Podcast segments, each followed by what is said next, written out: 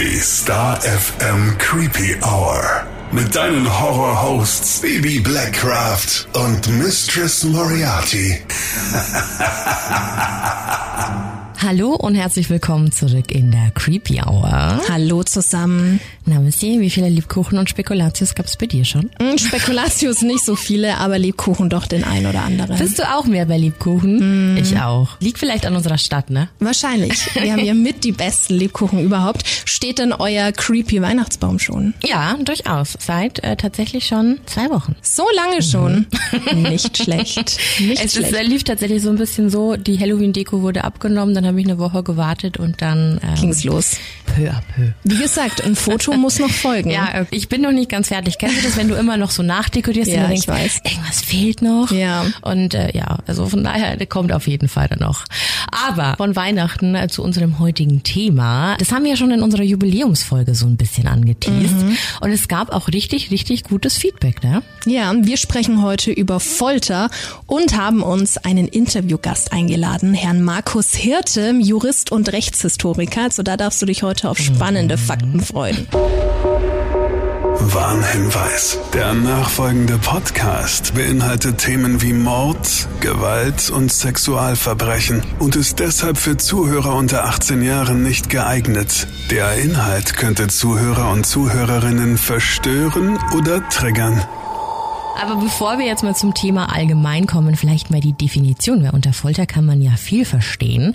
Folter ist das gezielte Zufügen von psychischem und physischem Leid, quasi Schmerz, Angst oder auch massive Erniedrigung. Und das dann eben meist mit der Absicht, Aussagen zu erpressen oder auch Willen zu brechen. Mhm. Folter kennen wir auch hier in der Creepy Hour aus ganz, ganz, ganz vielen Filmen, über die wir schon gesprochen hatten. Also egal, ob man jetzt zum Beispiel mal Klassiker nimmt wie Saw, die ja eigentlich nur dieses Thema behandeln. Wie kann man Menschen brechen, foltern und quälen? Oder auch Hostel mit dieser berühmt-berüchtigten Szene, in der man die Achillessehne sieht, wie die durchgeschnitten wird und der Mann gerade aufstehen wollte und dann eben einfach nur nach vorne umfällt. Und mir fällt da auch ein Freitag der 13., ne? diese Schlafsack-Szene überm Feuer, da wo dieses Mädel drin gefangen ist, die dann buchstäblich äh, geröstet wird. Yep. Ich glaube, an Erklärung oder an Vorstellung äh, mangelt es da gar nicht. Äh, man hat da schon sehr, sehr viel aus Horrorfilmen gesehen. Im Rahmen unserer Recherche sagt dir Oldboy was? Nee, was ist das? Mir auch nicht. Da geht's um Zahnfolter. Oh. Und das muss auch sehr schrecklich sein. Können wir uns ja im Nachhinein mal angucken. Also ich stelle mir alles so diese ganzen unfassbar sensiblen Stellen am Körper vor, wie auch hier Nägel unter die, hier Und auch das zum Nagelbett Beispiel schieben? kurz irgendwas unter das Nagelbett schieben oder so. Augen, oh, und da gibt's einfach so, so viele ekelhafte Sachen. Oder wenn du überlegst, wie schmerzhaft das sein muss, wenn dir jemand einen Zahn zieht ohne Betäubung. Ohne Betäubung, ja. Boah, ja, ganz, ganz, ganz irre. Macht's jetzt nicht besser für alle, die sowieso schon Angst vorm Zahnarzt haben, oder? Oh, ja, aber so ist das. Und auch in den Medien ist Folter noch immer ein Thema. Vielleicht hast du es ja vor ein paar Wochen selbst mitbekommen. Eine Meldung aus Moskau. Denn Moskau fahndet nach einem Ex-Häftling, der Foltervideos aus einem russischen Gefängnis geleakt hat. Das ist krass, ne? Das habe ich gar nicht mitbekommen. Wahnsinn. Du merkst also, dass Folter auch heute noch immer ein großes Thema ist. Und Bibi, wir zwei, wir sind da ja schon sehr lange dran interessiert. Ja, durchaus. Also ich glaube, man bekommt es ja immer mal wieder mit. Gerade bei uns in der Stadt ist es ja ein Thema. Ich habe ja schon erzählt, ich war auch in Prag, mal in einfach so so einem Foltermuseum. Und da kriegt man schon einiges mit. Und da wird einem ja auch einiges dargestellt. Ne? Also egal, ob das jetzt irgendwie mit Bildern ist oder eben mit diesen Folterinstrumenten. Es ist super interessant, weil ich glaube, dass es einfach so ein Punkt ist, es ist so unvorstellbar, dass es wirklich durchgeführt worden ist. Und das macht so interessant. Wie geht's dir da? Ja, genau so. Vielleicht hattest du als Kind ja auch so einen Ferienpass. Gab's das bei dir? Nee, wir hatten aber auch nicht so coole Sachen in, in Straubing. Also hier in Nürnberg gab's das und da konntest du dann in den Ferien in verschiedene Museen und Einrichtungen. Und mich hat das Thema schon als Kind Stimmt, du warst auch fasziniert. immer in den Lochgefängnissen. ja, ne? ganz genau. Meine Oma konnte schon gar nicht mehr ab, wenn sie gesagt hat, und was machen wir heute? Lochgefängnisse. Ah, schon wieder. Ja, ich glaube, Ja. genau das ist der Punkt, was man halt selber so damit verbindet oder was man mal irgendwie gesehen hat. Da das Thema aber so viel mehr umfasst und da noch so viel dahinter steckt, äh, holen wir uns heute ja auch einen Experten in die Creepy Hour. Missy, du hast ihn ja vorher auch schon mal kurz erwähnt. Genau, die Rede ist von Markus Hirte. Er ist Jurist, Rechtshistoriker und leitet seit 2013 auch noch das Mittelalterliche Kriminalmuseum im wunderschönen Rotenburg ob der Tauber. Hallo, Herr Hirte. Guten Abend. Hallo, grüß Gott. Schön, dass es klappt. Ja, aber hallo, das wollten wir auch gerade sagen. Vielen Dank, dass Sie sich die Zeit nehmen. Freut uns sehr. Ach, gerne doch. Ich begebe mich da ganz vertrauensvoll in Ihre professionellen Hände und schau mal, wie wir zusammen da durch dieses doch sehr spannende und bewegende Thema kommen. Herr Hirte, wie kam es denn überhaupt dazu, dass Sie das Mittelalterliche Kriminalmuseum leiten? Ja, mein Weg ins Kriminalmuseum war so der Weg, der über viele Windungen dann nach Rom führt. Ich bin von der von der Ausbildung her Jurist und habe eigentlich Geschichte schon mal sehr gerne gemacht, aber als ich dann Mitte der 90er Jahre quasi aus dem vom Abitur dann ins Studium ging, da war eigentlich die Chance mit einem Geschichtsstudium irgendwo ein Brot zu verdienen sehr sehr schlecht gewesen, weshalb ich mich dann für Jura, für Recht entschieden habe, meine zweite Leidenschaft und habe dann recht schnell gemerkt, dass man Recht und Geschichte ganz spannend miteinander verbinden kann in der Rechtsgeschichte. Und so war dann die Freude an der Rechtsgeschichte geboren, hatte dann auch die Möglichkeit, mich im mittelalterlichen Kirchenstrafrecht, also zu Inquisitionsverfahren und Folter auch zu promovieren mit einer rechtshistorischen Arbeit und habe danach dann aber doch wieder den Weg erstmal in die Anwaltschaft genommen und dort viele Jahre mein Brot in der Großkanzlei verdient, im Aktien- und Kapitalmarktrecht, so ein bisschen Suits, wenn man es aus dem Fernsehen kennt. Und dann ist die Stelle Show. hier des Museums, genau, ist die Stelle des Museumsleiters hier im Kriminalmuseum frei geworden in Rothenburg. Da war ein Volljurist gesucht, weil wir eine gemeinnützige Stiftung sind, die sich eigentlich nur durch die Eintrittsgelder trägt und man dann schon auch wissen muss, wie so eine Bilanz funktioniert und wie man auf eine schwarze Zahl kommt. Und so ging es dann ins Kriminalmuseum zurück und jetzt habe ich eigentlich meinen Traum zum Beruf gemacht. Sehr schön. Wie spannend. Total. Herr Hirte, jetzt haben Sie gerade schon gesagt, dass es das größte Kriminalmuseum Deutschlands ist. Also was macht es denn so besonders und worauf dürfen sich die Besucher denn besonders freuen bei Ihnen? Ja, das Kriminalmuseum ist von der schieren Anzahl der Exponate, die wir im Bestand haben. Wir haben fast 50.000 Exponate aus mittlerweile 3.000 Jahren deutsche und europäische Rechtsgeschichte hier im Depot. Ungefähr 2.000 Exponate haben wir ausgestellt, sind 365 Tage im Jahr geöffnet, selbst Heiligabend und Silvester. Wer also wirklich nicht weiß, was am 24. vor der großen Bescherung machen soll, auch da ist das Kriminalmuseum immer geöffnet. Und wir bieten hier, vor Corona waren es ungefähr 110.000 Gäste aus dem Schnitt 110 verschiedenen Ländern, also doch der ganzen Welt, einen spannenden Einblick in die Geschichte unseres Rechts. Wie wurden Verbrechen aufgeklärt? Wie wurde ein Straftäter überführt? Wie ging man mit streitenden Ehepaaren um? Wie war in der Schule das Sanktionswesen alter Zeit? Bieten eigentlich vom Kleinstkind bis zum ja, Rentner für jeden spannendes Thema, denn wie Sie es auch wissen, wenn sich zwei, drei Menschen zusammenfinden und irgendwas machen wollen, ob es der Kaninchenzüchterverein ist oder im Chor singen, irgendwann muss ein rechtliches Regulativ hin in Form eines Vereins, um die Menschen zusammenzubringen und auch Konflikte zu lösen. Insofern ist das Thema Recht eigentlich für alle, ob groß oder klein, immer ein ganz spannendes Thema, wo sich jeder auch wiederfinden kann. Auf alle Fälle. Gerade dann auch in Bezug auf das Mittelalter. Dr. Google sagte, das Mittelalter ging von 500 bis 1500. Ähm, liegen wir da richtig oder sind wir da völlig daneben? Da liegen Sie völlig richtig und auch wieder nicht. Da kommt der Jurist ins Spiel, es kommt drauf an, unsere Lieblingsformel. Nein, man kann das, wir sagen es auch so zwischen 500 und 1500. Da gibt es in der Fachwissenschaft natürlich wilde Diskussionen, wann man es anfängt und was jetzt für Schwellen sind, ob man 1450 nimmt oder jetzt mit der Reformation 1517. Aber wenn wir für diesen riesen Zeitraum, ist ja wirklich ein riesiger Zeitraum, 1000 Jahre, können wir eigentlich immer von 500 bis 1500 gehen. Das ist für die breite Bevölkerung am verständlichsten. Interessant. Wie muss man sich das denn vorstellen, gerade im Spezialgebiet der Recht? Wie lief denn früher ein Prozess ab? Also wie kann man sich das vorstellen? Das ist ja mit Sicherheit nicht, wie es heute ist. Auf keinen Fall. Das Recht in alter Zeit ist ist ganz anders, es ist eine ganz fremde Welt. Sie müssen sich, wenn Sie so in die Geschichte des Rechts eintauchen, so ein bisschen vorstellen, wenn, wenn Sie jetzt in ein fremdes Land, ein ganz fernes Land reisen, da ist alles irgendwie anders und so ist es mit der Geschichte des Rechts eigentlich auch. Und wir können da, wenn wir alleine diese tausend Jahre nehmen, von 500 bis 1500, alleine in diesen tausend Jahren hat sich unglaublich viel entwickelt, gab es ganz verschiedene Verfahren und Formen natürlich auf dem ganzen Kontinent unterschiedlich. Insofern kann man es gar nicht so generell sagen, im Mittelalter war das Recht so und so. Man kann es vielleicht klassifizieren im frühen Mittelalter, sagen wir so zwischen 500 und 1000, 1100. Da war das Recht noch so, wie man es aus den alten Sandalenstreifen kennt. Da hat man eine große Linde gehabt, da saßen dann die bärtigen Männer im Ting um die Linde und haben vor sich hingebrummelt und das Recht gefunden. Und mit dem hohen Mittelalter, also so 11., 12. Jahrhundert, da wurde das Ganze dann deutlich professioneller. Es entstehen dann Gerichte, gab andere Verfahrensarten. Der Inquisitionsprozess kommt auf mit der Folter im Schlepptau, bis wir dann so im 16., 17. Jahrhundert in ein hoheitliches Strafen kommen. Aber wir können sagen, unser Verfahren, wie wir es momentan kennen, ist eigentlich erst im 19. Jahrhundert entstanden, also noch sehr, sehr jung. Hm.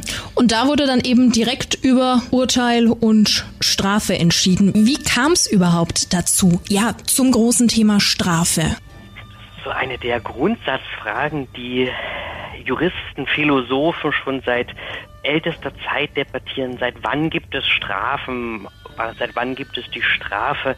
Manche sagen, die war schon immer da, seit wir von den Bäumen heruntergekommen sind, also als begonnen haben, auf, als Zweibeiner durchs Leben zu ziehen. Andere sagen, sie ist irgendwann geboren, sie ist irgendwann entstanden. Ähm, was man sagen kann, dass in ganz frühen Gesellschaften, bei den Jägern und Sammlern zum Beispiel, durchaus auch schon Konflikte geregelt, gelöst wurden, aber erst in Phasen, wo wir einen entstehenden Staat haben, die frühen Hochkulturen, wie wir sie da in Mesopotamien kennen oder auch die Israeliten oder Rom, Griechenland, Ägypten, also diese frühen Hochkulturen, die sehr stark schon einen Staatsapparat haben, da haben wir schon starke auch Gerichte, die Recht gesprochen haben, immer im, im Namen des Regenten und da auch natürlich dann immer mit dem scharfen Schwert des Strafrechts dann Verfehlungen geahndet haben.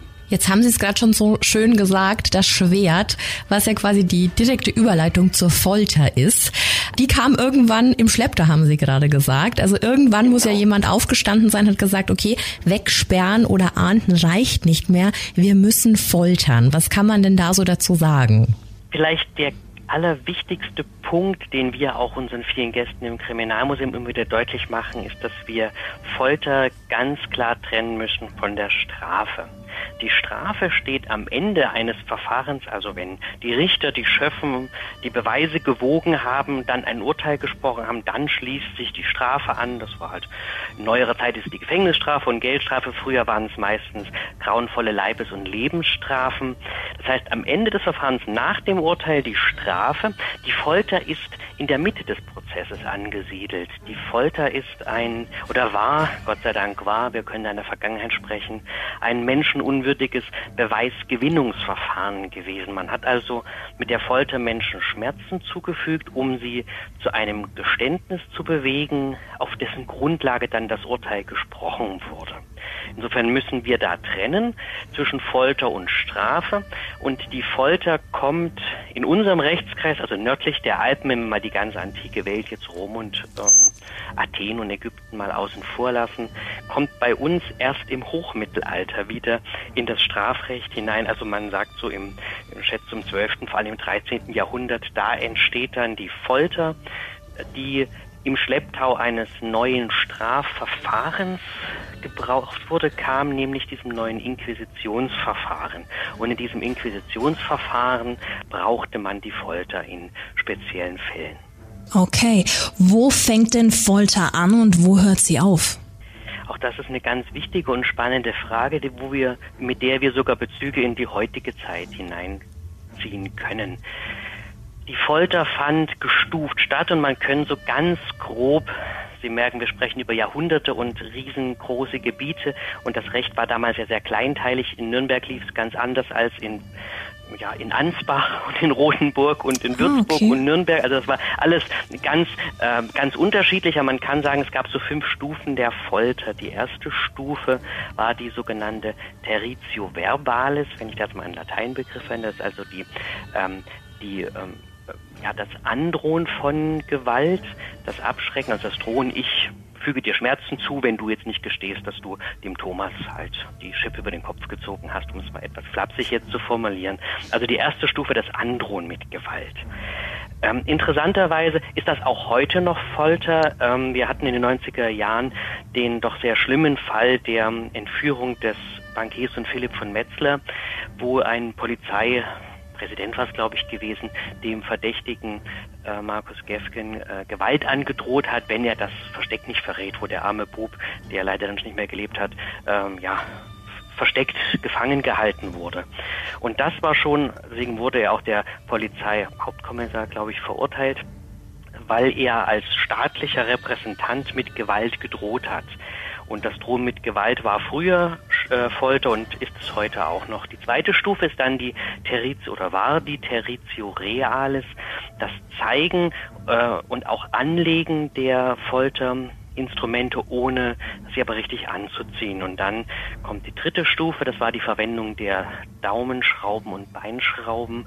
Die vierte Stufe war dann das Legen einer Person auf die Streckbank oder auf die Streckleiter und dann das Strecken der Person und die fünfte und schmerzhafteste Form der Folter war das Ziehen einer Person auf dem trockenen Zug.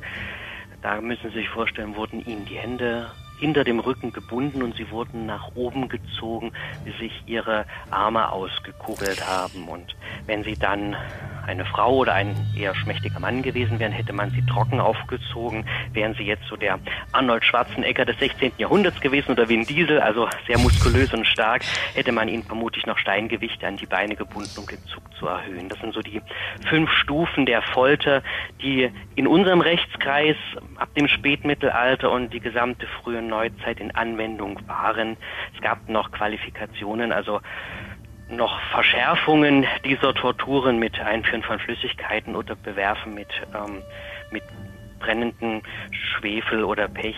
Das waren dann noch in ganz extremen Ausnahmefällen Qualifikationen, um dann den Schmerzgrad noch weiter zu erhöhen. Also man kennt solche Instrumente auch eben aus Museen. Da gibt's auch äh, Sägen, mit denen die Leute in zwei Hälften gesägt wurden und sowas. Also gab's diese Folterinstrumente, die man so immer aus eben Museen kennt und wahrscheinlich auch bei Ihnen sieht. Gab's die gar nicht bei uns? Also waren es wirklich nur diese fünf Möglichkeiten und die Sachen, die Sie uns gerade aufgezählt haben? Oder gab's doch noch viel, viel mehr, das dann vielleicht im Verborgenen passiert ist? Auch das ähm, ist wichtig, dass Sie es ansprechen. Wir haben im 19. Jahrhundert, ähm, in dem Jahrhundert, als die Folter dann gerade abgeschafft war und wir in einem neuen Strafrecht, in einem neuen Beweisverfahren unsere Vorfahren operiert haben, ähm, das das Phänomen, dass da plötzlich ganz wilde Geschichten über grauenvolle ähm, Foltermethoden aufkamen, die es so gar nicht gab, wie beispielsweise auch die eiserne Jungfrau. Das heißt, wir müssen, gerade wenn wir uns mit älterer Literatur beschäftigen und noch vielen Romanen, durchaus, wenn man es seriös als Rechtshistoriker sich anschaut, an, schon auch können wir feststellen, dass da durchaus auch einiges erfunden war. Gerade die Säge zum Beispiel, die Sie angesprochen haben. Das kann schon deshalb keine Folter im rechtsförmigen Sinn gewesen sein, weil Folter ein Beweisverfahren war, was zum Geständnis führen sollte. Das heißt, mit der Folter war noch nicht klar, dass danach ein Geständnis kam. Es gibt einen signifikanten Anteil von Menschen, die die Folter ohne Geständnis überstanden haben und dann unschuldig waren und auf Kosten des Scharfrichters auch gesund gepflegt werden mussten. Das heißt, Foltermethoden, die so, so sehr brutal sind oder die auf eine Tötung oder auf eine Verstümmelung hinauslaufen, waren vermutlich man kann nie ausschließen, dass es Exzesse gab, klar, wo Menschen Macht in die Hand gegeben wird, wird mhm. dann natürlich auch missbraucht. Aber gerade sowas wie Zersägen, das wäre, wenn überhaupt, eine Todesstrafe, die dann aber auch eher in Hoch, wenn überhaupt in Hochverratsfällen in Anwendung war, weil mir jetzt keine, kein Strafgesetz bekannt ist, wo das Zersägen als solches jetzt namentlich benannt ist, vielleicht in Form des Vierteilens, aber definitiv nicht als Foltermethode sehr interessant. Ich hatte das immer irgendwie so auf dem Schirm, dass die Folter quasi die Bestrafung war. Also quasi ja, auch das, durch was Film und folgt. Genau, genau. Ja. Und gar nicht, gar nicht so zum Geständnis zu zwingen, sondern einfach nur, um der Person dann zu schaden oder sie zu bestrafen. Genau, das ist von dem Punkt auch eine weit verbreitete Fehlvorstellung. Folter im justizförmigen Sinne man brauchte, vielleicht hole ich weiter aus, man glaubte, das Geständnis zu brauchen, um verurteilen zu können in speziellen Fällen. Mhm. und um an das Geständnis zu kommen, gerade wenn bei vielen, früher war ja schon der mehrfache Marktdiebstahl todesstrafenwürdig und wenn Sie jetzt wissen, dass wenn Sie gestehen, danach die Todesstrafe steht, würden Sie wahrscheinlich auch nicht so schnell gestehen und man konnte aber die, das Geständnis galt als Königin des Beweises. Das war das wichtigste Beweismittel und in speziellen Fällen, also auch nicht bei einem einfachen oder bei leichteren Delikten, sondern wirklich nur bei Kapitalverbrechen, da griff man dann auf die Folter zurück, um dann zu diesem so verfahrensrechtlich wichtigen Geständnis zu kommen, um dann verurteilen zu können. Es ist in der Tat, wo Sie nicht ganz Unrecht haben, in den Extremfällen der Hexenverfolgungen, also in den Hexenprozessen. Mhm. Da war, dann wurden all diese Regeln, die sicherstellen sollten, auch Verfahrensregeln, dass nicht die Anordnung einer Folter gleich zum Geständnis führte, die wurden über Bord geworfen, sodass dann letztlich, wenn jemand gefoltert wurde, am Ende immer das Geständnis stand, gerade in den Hexenprozessen. Und dann zwischen schätzungsweise 50.000 bis 100.000 Menschen in den Hexenverfolgungen ihren Tod fanden. Aber das waren ähm, Justizexzesse gewesen, die nicht für den gesamten Zeitraum stehen, in dem die Folter in Anwendung war bei uns in Mitteleuropa. Ganz spannend, dass Sie die Hexen ansprechen. Wir beide haben da auch vor einigen Wochen mal eine extra Folge drüber gemacht und sind so auch auf das sogenannte Hexenbad gestoßen, was laut unserer Quellen kalt oder auch warm abgelaufen ist. Können Sie das so bestätigen? Sie sprechen wahrscheinlich die Hexenprobe an, wo man herausfinden wollte, ob die zu testende Person eine Hexe ist. Wo man eigentlich nur ja. verlieren konnte. Ja. ja und ja und nein. Das ist auch wieder ganz spannend. Also sehen Sie mir nach, da kommt der Rechtshistoriker wieder durch, der ganz streng an den Quellen das arbeitet. Das wollen wir ja. Das, sehr gut. Dann und bremsen Sie mich, wenn ich zu schnell rede oder wenn es zu viel wird. Aber Alles gut. Ein ganz wichtiger Punkt, diese Gottesurteile, die es eigentlich sind, diese Beweisverfahren wie das äh, Laufen über glühende Pflugscharen, der Kesselfang, wo Sie mit der Hand in ein Kessel heißes Wasser greifen mussten, um einen genau. Gegenstand zu holen, oder die Wasserprobe, wo sie gebunden ins Wasser geworfen wurde, das nennen wir Gottesurteile, Ordale, mit denen man die Beweisführung, das kam im Frühmittelalter vor allem auf Gott übertragen hat. Man glaubte also, dass Gott sich offenbart in so einem Gottesurteil und dann Recht oder Unrecht zeigt. Das Ganze wurde aber 1215, also im 13. Jahrhundert schon kirchenrechtlich komplett verboten. Diese Gottesurteile, die waren gar nicht mehr zulässig gewesen. Deswegen brauchte man neue Beweismittel und griff eben auf die Folter zurück. Und ähm, die zwei glaubhaften Augenzeugen, die man ab dem 13. Jahrhundert braucht. Und jetzt kommen wir ins Hexenzeitalter. Nie das Mittelalter. Ganz großer Fehler, Hexen wurden nicht im Mittelalter verbrannt, da gab es noch gar keine Hexenvorstellung.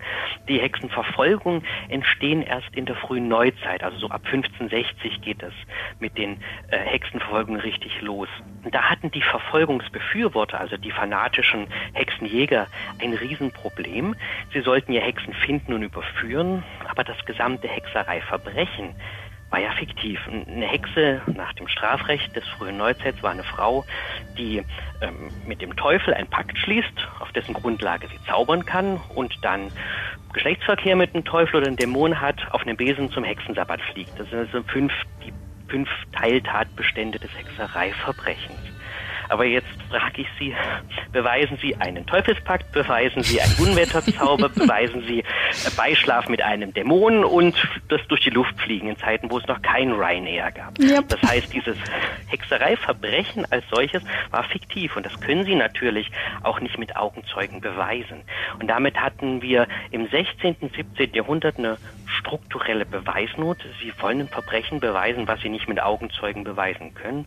Und da kamen Verfolgungsbefürworter auf die Idee, Mensch, da gab es doch diese Gottesurteile mal vor 800 Jahren, diese Wasserprobe, die nehmen wir jetzt auch. Und so kam es zu dieser Wiederaufleben des eigentlich verbotenen Gottesurteils mit aber ganz unterschiedlichen Ausprägungen, selbst in Franken.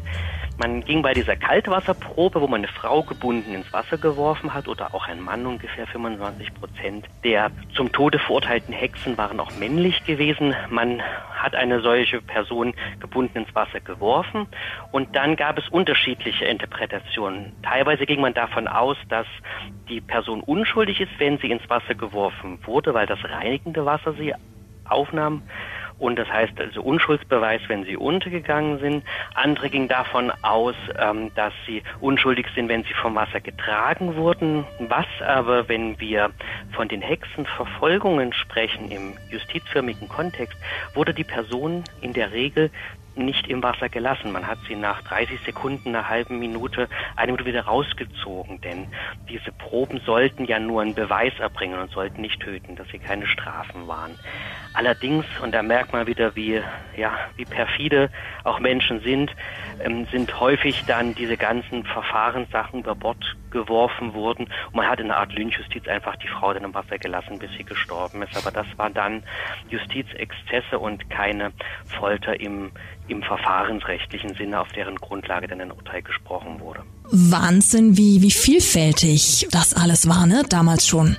Auf jeden Fall. Also das Recht war auch schon im, im hohen Mittelalter und in der frühen Neuzeit unglaublich weit ausgebildet und in einer Zeit, in der die Menschen unglaublich abergläubisch waren, wo Magie überall mit eine Rolle gespielt hat, haben wir so ganz spannende Phänomene, dass auch der Teufel verrechtlicht wurde, dass auch Gott verrechtlicht wurde, dass man von Wundern glaubte. Es gab sogar Prozesse gegen Tiere, also Strafprozesse gegen Tiere. Wirklich? Das heißt, wir, ja, das haben wir hier gerade die Sonderausstellung im Kriminalmuseum noch bis Ende des Jahres zu den Tieren in der Rechtsgeschichte, Wolf und Katz, Hund und Spatz. Und da schauen wir uns genau diese Frage an, warum wurden Heuschrecken exkommuniziert, warum wurden Schweine, die Menschen gebissen haben, verurteilt und zum Tode bestraft? Was hat es mit einem Werwolf auf sich? Wie mhm. wurden die Wölfe in Franken bejagt? Und da sind ganz viele Zauberei- und Magievorstellungen mit dabei und das Recht musste natürlich auch mit solchen, ja, mit, mit solchen Phänomenen umgehen und so gab es da wirklich wilde Auswüchse. Ich stelle mir da wirklich gerade so ein Schwein im Zeugenstand vor. Das ist sehr wild, diese Vorstellung, dass da wirklich ein Tier angeklagt wie, wird. Wie, wie kam es denn überhaupt dazu? Also das ist ja unvorstellbar zu diesen Tierprozessen. Ja. Die entstehen interessanterweise, da merken Sie auch, wie vernetzt Recht ist, die entstehen im Hochmittelalter, also gerade in der Zeit, wo auch Inquisitionsprozess und Folter mehr und mehr um sich greifen, da in diesem 13. Jahrhundert äh, entsteht auch die Vorstellung, dass Recht, dass man mit dem Recht alles regeln kann. Dass das Recht, heute ist ja die Wissenschaft, mit der wir ständig vorankommen, so dass ähm, ja das Hauptregulativ früher war es gerade im Hochmittelalter das Recht, das Recht von Gott gegeben, von Gott eingestiftet und den Menschen, die nach dem ersten Buch Mose 1,28 auch über die Tiere herrschen sollen, da steht ja so, seid fruchtbar und mehret euch und füllt die Erde und macht sie euch untertan und herrscht über die Vögel in der Luft und die Fische im Wasser, also richtig schön biblisch, du Mensch darfst herrschen über die Tiere. Und da glaubten die Menschen ja, also wenn wir das dürfen, wenn Gott das sagt und das Recht von Gott kommt, müssen sich die Tiere auch an unser Recht halten. Und Recht als solches, das kennen Sie ja von jedem, aus jeder True Crime Story, auch wenn irgendwo ein Mord passiert, wenn irgendwo ein großes Unglück ist, dann ist eine Gesellschaft entsetzt, in heller Aufregung, es ist Unruhe und das Recht soll ein solches, ein, ein, ein, solches Unglück, eine solche Unruhe lösen, vermitteln. Und ob jetzt ein Mensch einen anderen tötet oder wie ganz früher häufig ein Hausschwein ein Kind totgebissen hat, dann auch ein Menschlein tot war und das Tier es wagt, was ja unter dem Menschen steht, den Menschen anzugreifen, da ist es gar nicht so fernliegend in einer Zeit, wo man an Geister, Dämonen und Hexen und Zauberer glaubte, auch zu glauben, dass wir das mit den Mitteln des Rechts können und dieses Schwein dann wegen Mordes hingerichtet wird. Spannend. Wäre man normalerweise auch nie drauf gekommen, nee. oder? Ja. Aber es ist ja alles super mystisch, ja, mit ganz viel Aberglaube behaftet. Wie war es denn dann mit den Scharfrichtern? Hatten die so einen hohen Stellenwert, einen sehr geachteten oder hatte man einfach vor denen Angst? Um die gab es ja bestimmt auch super viele Mythen und, und Sagen wahrscheinlich. Sie haben es ja auch auf Ihrer Homepage unter Rechtsfantasien aufgesplittet. Genau, also der Scharfrichter ist auch bei uns, wir haben einen ganzen Bereich im Kriminalmuseum dem Scharfrichter gewidmet, mit einem Original Scharfrichterumhang mit sehr vielen Richtschwertern. Wow. Der Scharfrichter ist eine der ja, legendärsten und auch Mythen umrankten Person der Strafrechtsgeschichte. Er war ein öffentliches Organ der Rechtspflege, also im Prinzip heißt auch Nachrichter, weil er nach dem Richter dann dran kam mhm. und den Menschen von Leben zum Tod gerichtet haben. Er war ein öffentlicher Angestellter gewesen. Er musste sich in Nürnberg oder in Rothenburg, den Schwäbisch Hall, bewerben mit einem förmlichen Bewerbungsschreiben, hat eine Festanstellung bekommen, die auch ja, was glauben Sie, eher gut oder schlecht dotiert? Hat ein Scharfrichter viel verdient? Was meinen Sie? Jetzt frage ich mal kurz zurück. Ich denke schon. Ja, ich hätte jetzt auch ja gesagt. Also ich glaube auch, dass es nicht für jeden gemacht war, der Job. Also haben sich die Leute darum gerissen? Also der Scharfrichter hat unglaublich viel verdient. Also der war einer der bestbezahlten Angestellten in einer Stadt und trotzdem wollte keiner Scharfrichter werden. Der Beruf entsteht so wieder im 13. Jahrhundert mit der Professionalisierung des Strafrechts, mit der Kriminalisierung des Strafens. So mit Frühmittelalter hat man dann eben 15 Schweine zahlen müssen, wenn man jemanden umgebracht hat. Dann dieses peinliche, also dieses körperliche Strafen kam im Hochmittelalter. Da brauchte man natürlich jemand, der das macht. Das war dann der Scharfrichter. Und der Beruf war natürlich unehrenhaft gewesen, weil man mit dem Tod in Berührung kam. Das heißt, mhm. mit dem Scharfrichter wollte eigentlich keiner was zu tun haben, wie eben auch mit dem Nürnberger Scharfrichter. Das heißt, es war eine, die unterste Randgruppe gewesen, zwar selber mit einem, selber hat schon Berufsethos gehabt, aber es wollte niemand Scharfrichter werden. Und deswegen, weil er so wenig Ehre hatte, blieb auch die, der Beruf des Scharfrichters immer der gleichen Familie. Es wollte keiner freiwillig machen. Wenn sie jetzt aber in eine Scharfrichterfamilie hineingeboren wurden, als Tochter oder Sohn, hätten sie nie einen normalen Beruf gemacht. Also sie hätten als Scharfrichtersohn gar nicht studieren können, geschweige denn eine Lehre machen. Sie waren ja unehrbar gewesen. Und als Tochter eines Scharfrichters hätten sie niemanden zum Heiraten gefunden. Wer will eine Ehrlose heiraten? Sodass die Frauen dann teilweise die Töchter Scharfrichterinnen wurden und die Söhne in die Fußstapfen des Vaters getreten sind und dann auch Scharfrichter wurden. Sodass wir in Europa richtig Scharfrichter-Dynastien haben über die Jahrhunderte, die alle miteinander verwandt und verschwägert sind, weil es eben eine Randgruppe war und von außen eigentlich keiner hineinkam. Ich habe es auch zum ersten Mal gerade gehört, dass das Frauen machen ja, durften. Wir haben gerade beide im Moment bekommen. die Augen aufgerissen. Das ist uns ja völlig neu, dass auch Frauen diese Tätigkeit ausgeübt haben. In der Tat, es gibt auch Belege für weibliche Scharfrichter, die dann in die Fußstapfen der Väter gestiegen sind. Gerade beim Scharfrichter sehr schwierig, weil sie müssen jemanden vom Leben zum Tod bringen.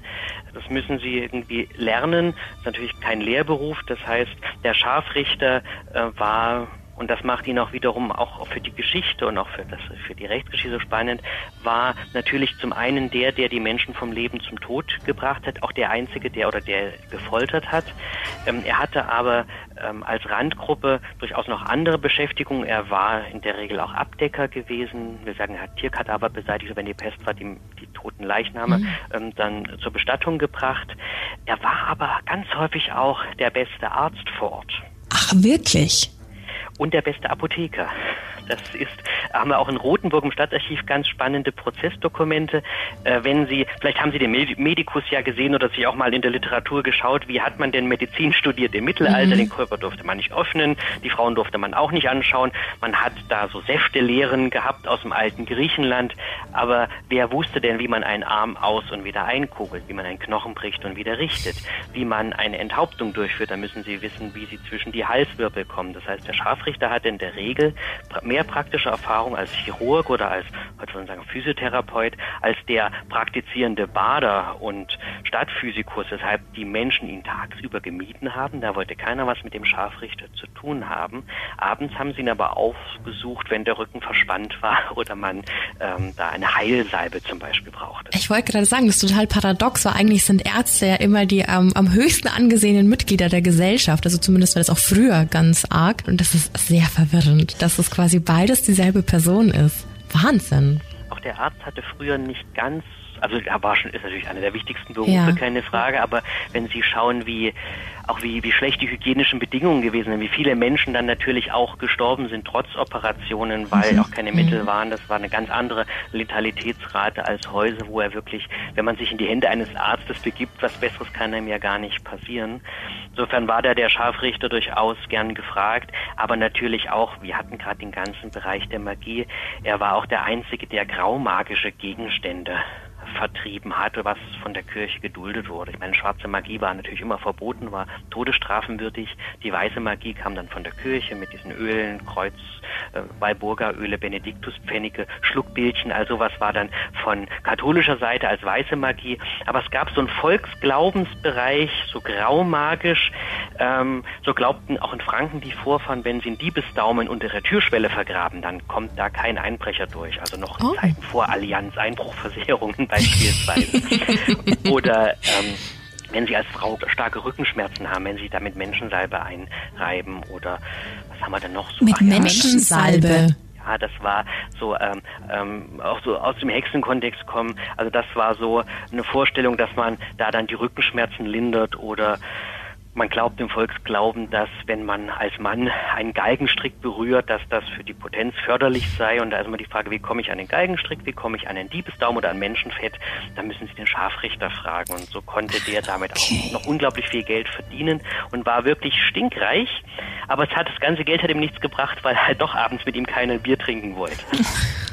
Schon irgendwie traurig ja, traurig, aber dennoch für das Strafverständnis in der alten Zeit war dieser Scharfrichter ein ganz wichtiger Beruf, weil irgendeiner musste die arme Seele dann vom Leben zum Tod richten und erst mit dem ja, bei uns eigentlich mit der Abschaffung der Todesstrafe in der Bundesrepublik 1949, in der DDR war es noch ein bisschen später, ist dann Gott sei Dank zumindest in unserem Rechtskreis der Scharfrichter dann auch ein Teil eines Museums wie bei uns des Kriminalmuseums.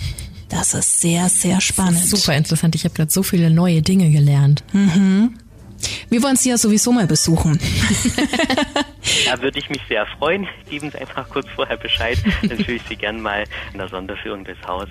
Aber planen Sie mehr als eine Stunde ein. Sie merken ja jetzt auch schon im Interview, es gibt so unglaublich viel zu erzählen. Äh, alleine schon im reinen Strafrecht, was es für verschiedene Strafen gab, warum die Menschen früher so brutal bestraft haben, warum das Gefängnis erst im 16. Jahrhundert als solches eigentlich entstand, in welche Rolle die Frau im Verfahren in früherer Zeit hatte, bis hin zu den Kleiderordnungen, zum Polizeirecht. Also da haben wir wirklich ein ganz breites Spektrum und das erklärt auch den, die vielen Gäste von der Schulklasse, erste Klasse im Prinzip wirklich bis dann in ganz hohe Alter, warum so viele auch jedes Jahr wiederkommen, weil man einfach sehr unglaublich vieles entdecken kann, was aus einer ganz anderen Zeit kommt, die wir heute nur noch schwer verstehen. Absolut. Ja, das macht es ja auch so spannend. Ich glaube, es ist sogar international. Also ich kenne ganz, ganz viele Leute, die nicht aus Deutschland sind und die extra schon mal nach Rothenburg angereist sind. Deswegen.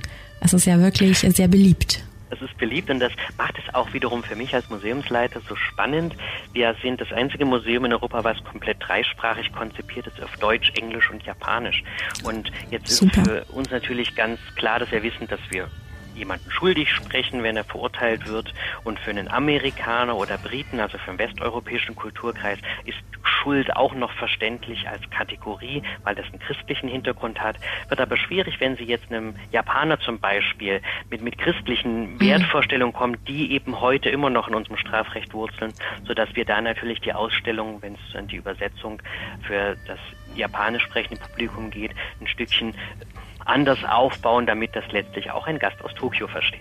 Aber weil Sie jetzt gerade Amerikaner erwähnt haben, wir wissen ja, dass die Folter abgeschafft wurde. Aber genau. denken Sie denn, dass es in manchen Teilen der Welt, also nicht jetzt irgendwie ganz, ganz weit weg, sondern eben schon auch in Staaten, die eigentlich auch gesagt haben, sie haben die Folter abgeschafft, da trotzdem noch Praktiken vollzogen werden? Also wenn ich jetzt ja an Guantanamo Bay oder so denke, ja. die so im Geheimen passieren, gerade im Bereich Terrorismus oder so, dass es da immer noch Foltermethoden gibt heutzutage? Das ist leider traurige Wahrheit. Wir haben in vielen Staaten, sowohl in Vorzeigedemokratien, aber natürlich auch in Unrechtsstaaten ähm, ähm, oder in, in Diktaturen, die Folter in Anwendung. Allerdings eine andere Folter, äh, also beides ist Folter, beides ist Schmerz, beides ist menschenunwürdig und verstößt gegen Menschenrechte, Grundwerte, die wir eigentlich seit Jahrhunderten in uns haben, aber die Folter im Mittelalter, der frühen Neuzeit, die wir haben, das ist eine Folter, die in einem juristischen Verfahren äh, angewendet wurde, weil man glaubte, man braucht sie, um zu einem Geständnis zu kommen. Das heißt, das ist die rechtshistorische Folter.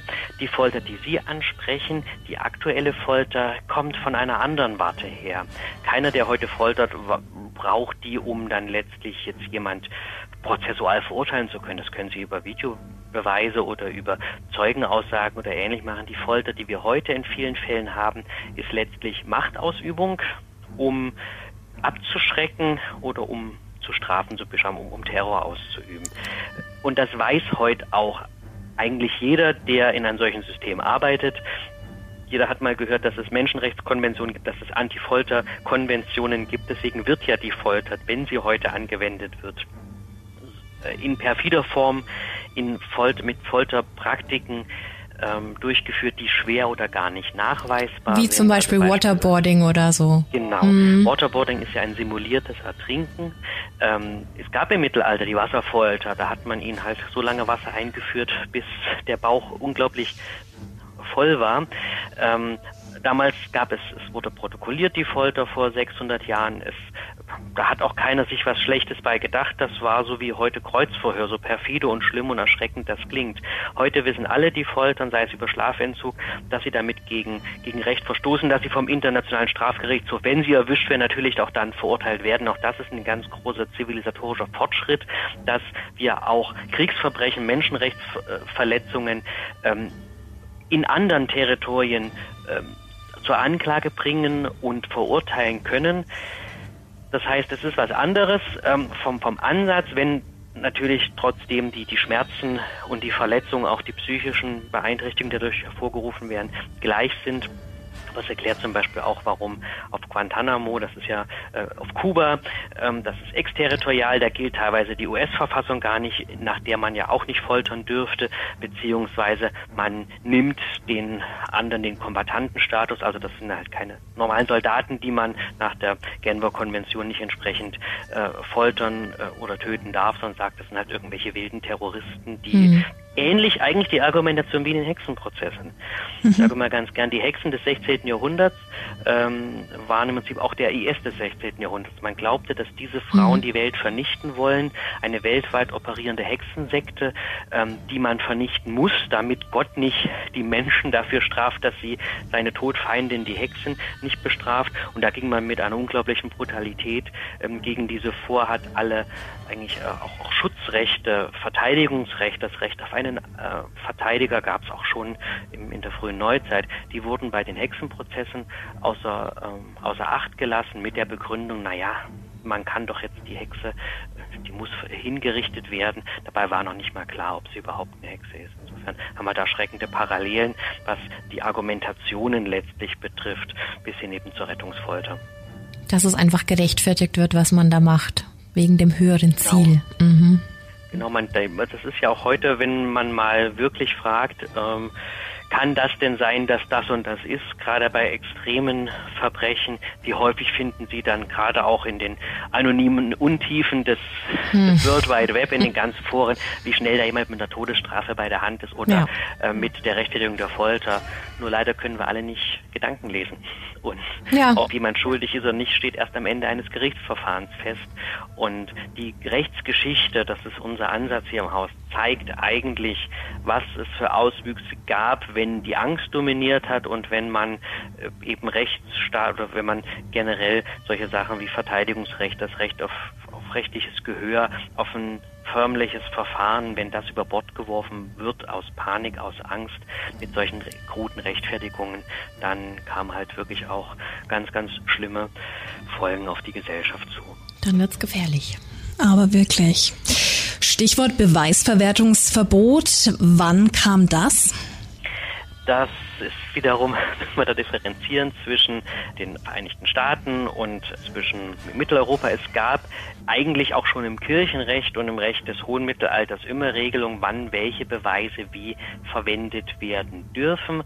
Wie wir es heute kennen, diese Beweisrechte sind äh, im 19. und 20. Jahrhundert entstanden und dienen letztlich dem, äh, dem, ja, dem, ja, einem fairen Verfahren, diesem Fair Trial kann man dazu sagen, dass die dass man nicht beispielsweise Aussagen erpressen kann und sie dann äh, jemand anders quasi auf dessen auf deren Grundlage verurteilen können. Also neueren Ursprungs, aber durchaus ähm, historisch, man hat gemerkt, was ist passiert, beispielsweise in den Hexenprozessen, als ähm, Kettenbesagungen erlaubt wurden und hat gemerkt, äh, aus diesen ja, aus diesen Exzessen, dass man da wieder zurückkommen muss und hat diese ganzen Schwellen eingebaut, um doch ein möglichst faires Verfahren zu ermöglichen. Nicht schlecht. Wir beide sind völlig baff.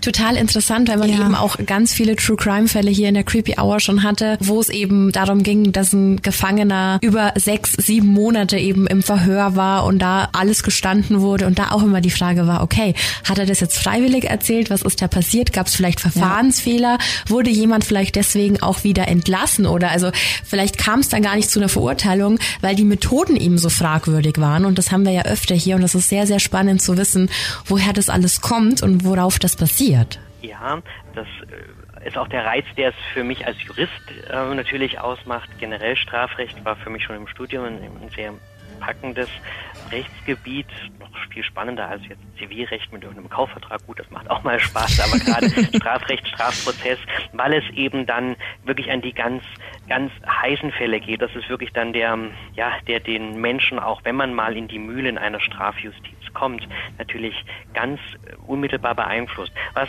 für unser heutiges Strafrecht ganz interessant ist, was ich den Gästen auch sage, dass wenn sie mit mir durchs Museum gehen, ohne Sonderführung oder generell, wir müssen, ähm, das Strafrecht heute ist ja ein sehr weltliches Strafrecht, aber gerade in Zeiten von Scharfrichtern und von Eiserner Jungfrau, zumindest in dieser Fantasie, äh, von, von Folter und von endlichem Rechtstag, da war Recht immer auch göttlich gewesen. Das heißt, wir haben auch im Strafen immer auch einen, einen kirchlichen, religiösen Bezug. Da hat auch letztlich ähm, das jemanden vom Leben zum Tod richten eine, ja schon fast eine, ja, gottesdienstähnliche Handlung bedeutet.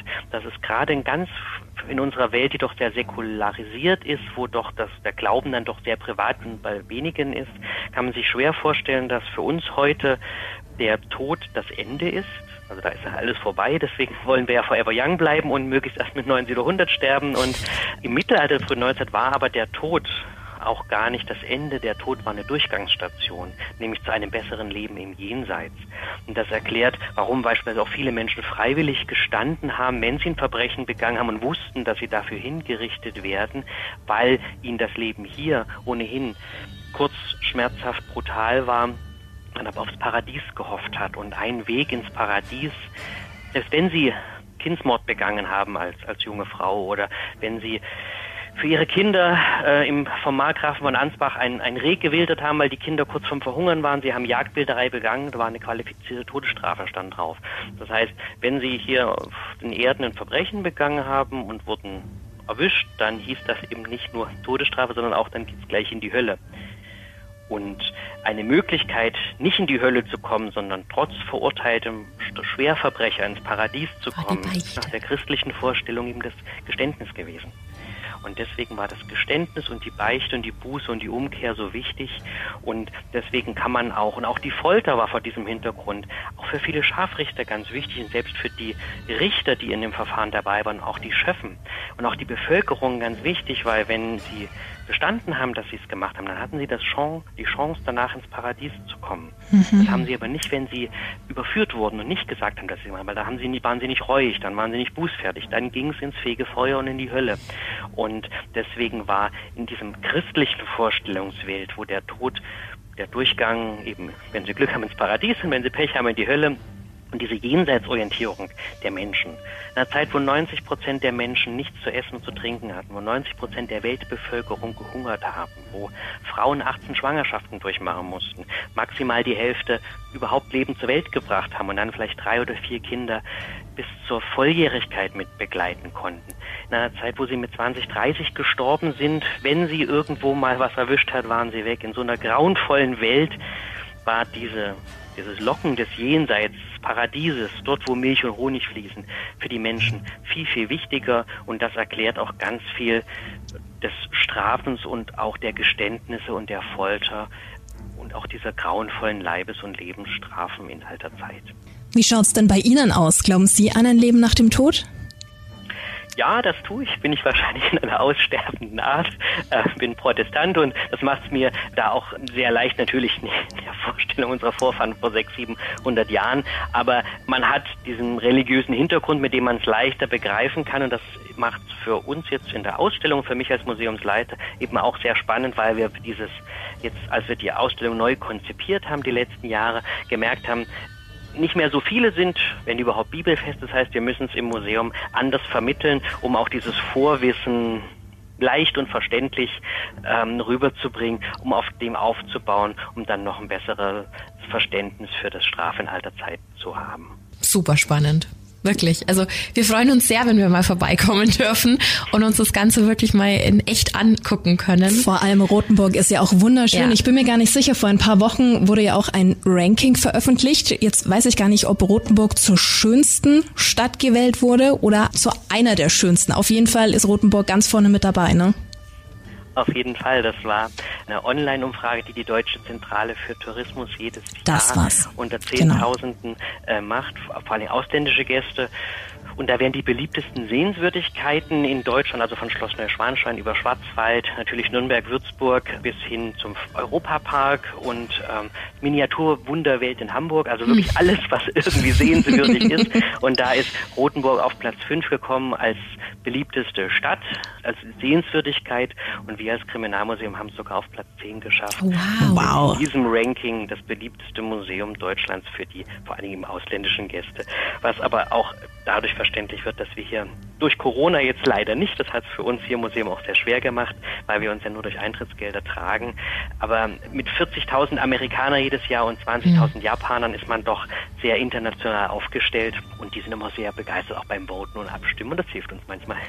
Aber sehr cool, schön. herzlichen Total. Glückwunsch, das ja, muss man erstmal schaffen. Noch ein Grund mehr, dass wir Sie besuchen. Absolut, absolut.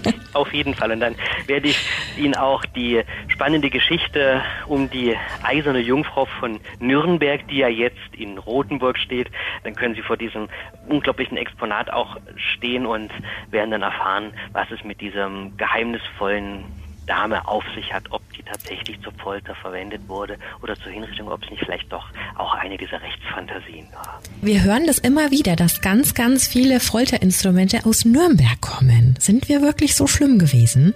Nein, sie waren gar nicht so. Das kann ich Ihnen auch spannend erklären. Und zwar liegt das daran, dass ihr schönes Nürnberg oder unser schönes, ich bin jetzt auch in Mittelfranken, ja. ähm, dass Nürnberg natürlich äh, als freie und Reichsstadt, gerade in Franken, eigentlich die bedeutendste überhaupt war. Man, hier wurden die Könige gekrönt. Also, das war ja wirklich, ja, das war ja das New York der frühen Neuzeit, kann man schon durchaus mal so sagen. Stimmt, und ja. durch die Kaiserburg auch unglaublich mittelalterlich und schön.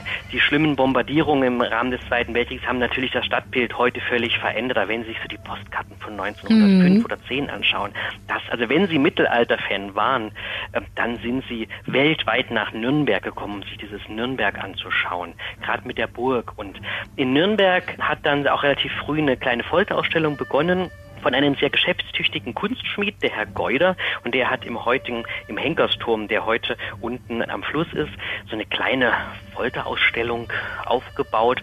Und das wollten die Leute halt damals sehen. Das war, ja, es gab noch kein Stephen King, man hat doch nicht diese ganzen Horrorformate im Fernsehen. Gruseln wollte man sich trotzdem. Fremdschämen-Formate im Stil von Bauer sucht Frau gab es auch noch nicht. Also die Leute haben sich irgendwie unterhalten. Und so ähm, sind dann überall auch solche Foltermuseen entstanden.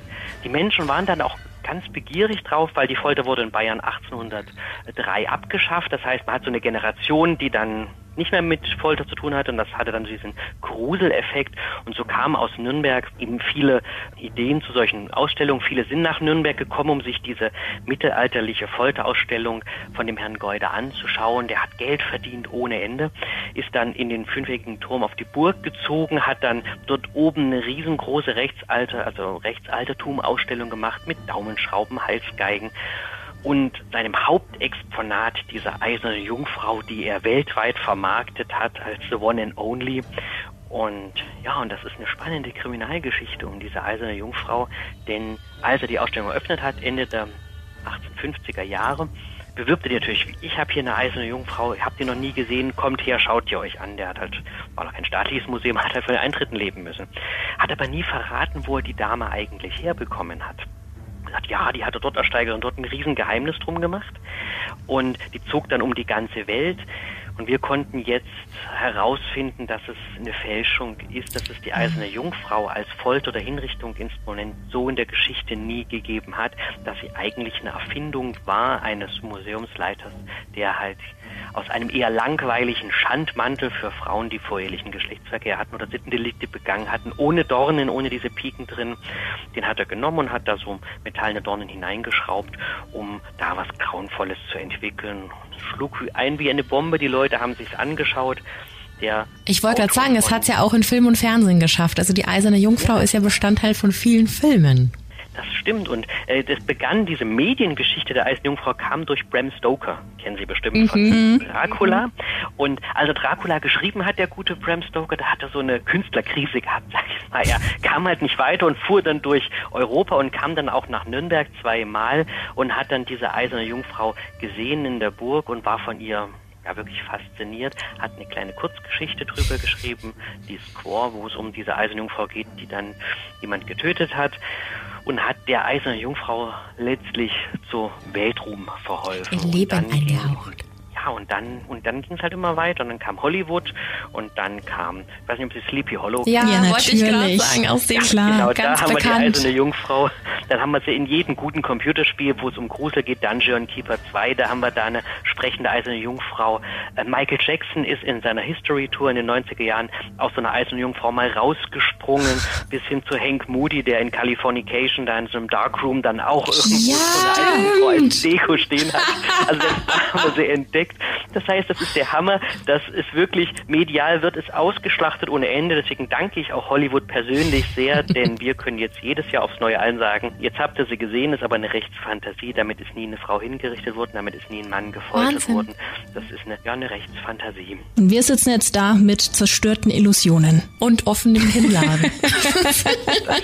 Tut mir leid. Alles gut. Es ist wahnsinnig spannend. Also, das sind ja alles Punkte, die du normalerweise überhaupt nicht erfährst. Nee. Man hat so Vorstellungen im Kopf und man glaubt eben Film und Fernsehen. Ja. Und äh, sehr, sehr spannend. Also, Sie haben uns heute wirklich den Abend versüßt, Herr Hirte. Vielen Dank, das höre ich gern und das ist auch das, was uns hier im Team, im kleinen Team, die wir sind, ähm, große Freude macht. Viele Menschen, die uns besuchen, kommen natürlich mit gewissen Vorstellungen rein und das ist so die eine Fraktion der Fifty Shades of Rotenburg, mal so ein bisschen folter, düster und brutal, ähm, die auch gar nichts anderes erwarten und da natürlich rechtskundig Interessierte und Leute, die einfach in Urlaub verbringen wollen. Weil das Schöne ist, wenn viele Menschen rausgehen und sagen, Mensch, das hätte man doch so gar nicht gedacht, ist ja interessant, wie das früher war und ein Stückchen das ist Edutainment wirklich bei uns, versuchen es rüberzubringen. Wir wollen die Leute nicht belehren, das ist ihre Freizeit und das haben sie von früh bis abends, aber dass man sie leicht und spielerisch mitnimmt auf eine Reise in eine fremde Zeit, in eine ferne Welt und ihnen dann versucht, weitgehend neutral diese doch teilweise auch schlimmen Kontexte nahezubringen. Deswegen sind wir auch von ganz vielen Schulen und Schulklassen werden besucht. Sie finden bei uns im Folterkeller eben keine rothaarige Wachsfigur und haben dann gregorianische Mönchsgesänge im Hintergrund und fackeln dieses creepy, äh, wie es ja auch ihre Auer ist, das ist ja die Geschichte ohnehin schon. Und wir wollen gerade in diesem Bereich jetzt nicht mit dem Leid unserer Vorfahren dann noch Kapital schlagen. Das heißt, sie sehen diese schlimmen Instrumente und wer davor steht und ein bisschen Empathie in seinem Herzen trägt, der weiß schon, dass man das seinem ärgsten Feind nicht wünscht und froh ist, dass man im Jahr 2021 in Deutschland leben und weiß aber auch, und das ist so dieser kleine, ja, dieser kleine Punkt, den wir drüber bringen soll, dass die Decke der Zivilisation, auf der wir jetzt laufen im Jahr 2021, doch noch relativ dünn ist und auch dieser Rechtsstaat, den wir haben und auch eine Kriminalpolizei, die aufklärt und auch eine gute Justiz, die gut finanziert ist, um ihre Arbeit zu machen, unglaublich wichtig ist, damit all dieser Mist, sage ich jetzt mal, mit Gänsefüßchen, den wir teilweise wirklich auch haben, eine Geschichte ist in der Vergangenheit und das nicht wieder bei uns aufkocht. Sehr schöne Worte. Ja, Ein absolut. gelungenes Schlusswort. Ja. Wir legen das auf jeden Fall allen Hörern sehr, sehr nahe, mal einen Abstecher nach Rothenburg zu machen. Und wir freuen uns auf viele Gäste und viele Interessierte Ihres Podcasts. Auch da großes Kompliment. Ich habe schon ein paar Mal reingehört. Wirklich spannende Sachen, aber auch so aufbereitet, dass wir wirklich ein breites Publikum erreichen. Auch da von meiner Seite als Zuhörer mal großes Kompliment. Vielen, Vielen lieben Dank. Das bedeutet uns sehr viel. Ja. Das wird eine richtig, richtig coole Folge. Ja, ich freue mich jetzt schon drauf. Die Leute werden das lieben. Ja. Also es war so viel Information, so viel Content. Wir versuchen das wirklich in jeder Folge irgendwie so aufzubereiten, dass man ein bisschen was daraus mitnimmt, also dass es nicht nur Unterhaltung ist. Und ich glaube, das war jetzt die perfekte Stunde. Vielen, vielen, vielen lieben Dank. Bedanke ich mich, wünsche alles Gute nach Nürnberg, viel Erfolg jetzt in der Nachproduktion, wie man so schön sagt. und ich freue mich, von Ihnen zu lesen oder wir hören uns bedanke mich nochmal recht herzlich für das tolle Interview. So machen wir das. Perfekt. Ich wünschte, ich hätte Sie damals als Geschichtslehrer gehabt. Da wäre es bestimmt spannender gewesen. Vielleicht bekommen Sie mich mal als Museumsführer in der Zukunft. Ja, oder, oder so. Genau. Danke, Super. Dr. Hirte, danke Ihnen. Danke für die Zeit. Bleiben Sie gesund. Gleichfalls. Und bis bald. Dankeschön. Danke. Tschüss. Tschüss. Ein echt faszinierender Mann total und so nett und modern, oder? Also Wahnsinn. Richtig, ja. richtig gut. Sehr. Die ganzen Infos musst du auch erstmal sacken lassen, ne? Ja, es ist super viel Input. Also wahnsinnig schön erklärt und da hat mich jetzt auch echt einiges umgehauen. Also Sachen, die mir vorher so gar nicht bewusst waren. Und ich kann es immer noch nicht fassen, dass auch Frauen als Scharfrichter tätig waren. Das habe ich wirklich noch nie gehört. Ich auch nicht. Das war komplett neu für mich. Ja. Also ist ja cool, so. Schon, natürlich. so, dass es für die Frauen auch die Möglichkeit gab, auch wenn das irgendwie damals ja anscheinend nicht so cool war. Ich dachte immer, es wäre voll der angesehene Beruf. Oder man, man hätte voll Angst vor denen gehabt. Ja. Ich fand es ja auch so schön, wie er es beschrieben hat, dass abends niemand mit ihm was trinken gehen wollte, aber wenn es den Leuten schlecht kam, ja. dann kamen sie doch alle her, weil ja. er halt eben Wissen hatte wie kein anderer, ne? Ja, ich stelle mir das auch so ein bisschen vor, wie wenn jemand so in einem Clan ist oder in, bei der Mafia, weißt du, so, don't fuck with my family, mhm. so, weißt du, so, dass, dass da halt voll die, voll der krasse Respekt herrscht dann vor diesen ja. Menschen und alles, was um ihn rum passiert. Ja, aber ich kann es mir schon vorstellen, du wirst es dir mit so einer Person dann wahrscheinlich auch nicht verscherzen, obwohl mhm. er ja nicht dafür zuständig war, zu bestimmen. Wer, wer sterben die, muss und wer ja, nicht. Und wer die Folter erhält. Ja. Ne? Also, aber super spannend. Und das mit dieser eisernen Jungfrau, das lässt mich auch immer noch nicht los. Hat uns alle Illusionen zerstört, ne? Ist so, also wirklich, also, mhm. also da meinte Sleepy Hollow, ich hatte diese Szene so vor meinen Augen, wie sich dieser Sarg schließt und dieses Blut und das war ja die Mutter und die war ja immer so ganz in weiß gekleidet und es hat so Sinn gemacht und ich habe tatsächlich auch eine eiserne Jungfrau in so einem Foltermuseum schon mal gesehen und stand davor und es war genauso inszeniert, wie der Herr Hirte das beschrieben hat. Ne? Da stand ein Scharfrichter davor, es kam ganz düstere und grausige Musik aus den Lautsprechern ja, genau. und man hat sich's genauso vorgestellt. Ja. Alles fake hier. Wahnsinn, oder? Mhm. Aber sehr schön, dass wir wieder mit einem mit Mehrwert. Einem, ja, und vor allem, dass wir mit einem Mythos mal wieder aufräumen konnten. Ja. ja. Das ist ja immer sehr, sehr schön. Und wir müssen unbedingt mal hin. Absolut. Genauso wie im Horrorshop bitte sieben Stunden. Ich will alles ganz, ganz genau angucken. Ähm, Und selbst austesten. Also mich würde das schon mal interessieren. Also einfach so, kennst du, wenn du auf so Mittelaltermärkten bist und die haben zum Beispiel diese Vorrichtungen, ich weiß es nicht, wie es heißt, wo man die Arme und den Kopf reinstecken ja, ja. muss und dann wurdest du doch früher mit Tomaten und was ist genau, nicht beworfen. Alleine das Gefühl mal zu haben, so wie fühlt sich das denn da an? Da drin so fixiert zu sein, ist, glaube ich, schon so eine Erfahrung, die man mal machen sollte, um sich das mal vorzustellen, wie das damals eben so gehandhabt wurde. Können wir gerne machen. Wir stecken nicht rein und ich bewirf dich mit Eiern und Tomaten. Das kannst Toll. du haben. Super. nee, aber ich verstehe natürlich, was du, was ja. du meinst, dieses Feeling, ne? Aber gehört natürlich auch mehr zu. Ich meine, du wurdest ja damals dann beschimpft und ausgebuht Total. und äh, völlig erniedrigt. Das ist natürlich nochmal ein ganz anderes Level an Grausamkeit. Ging auch alleine schon für garstige Frauen los, ne? Ja. Das war ja wirklich irre. Da hätten wir große Probleme. Heidewitzka. Das, das äh, wäre nicht lustig. Nein, auf keinen Fall. Also ich bin sehr froh, dass wir dann doch in dieser Zeit geboren sind. Mhm. Ja, durchaus. Ja, Missy. Es waren es heute wahnsinnig tolle Fakten zum Thema Folter und Herr Hirte hat uns einen unfassbar krassen Einblick ins Thema Folter von früher gegeben. Jetzt ist aber natürlich die Frage, wie sieht es denn heute aus? Also wir haben das ja schon so ein bisschen angeschnitten, dass es durchaus ja bestimmt irgendwelche Orte auf dieser Welt gibt, wo das noch durchgeführt wird. Aber ein ganz anderer Dreh ist ja zum Beispiel Sexualität.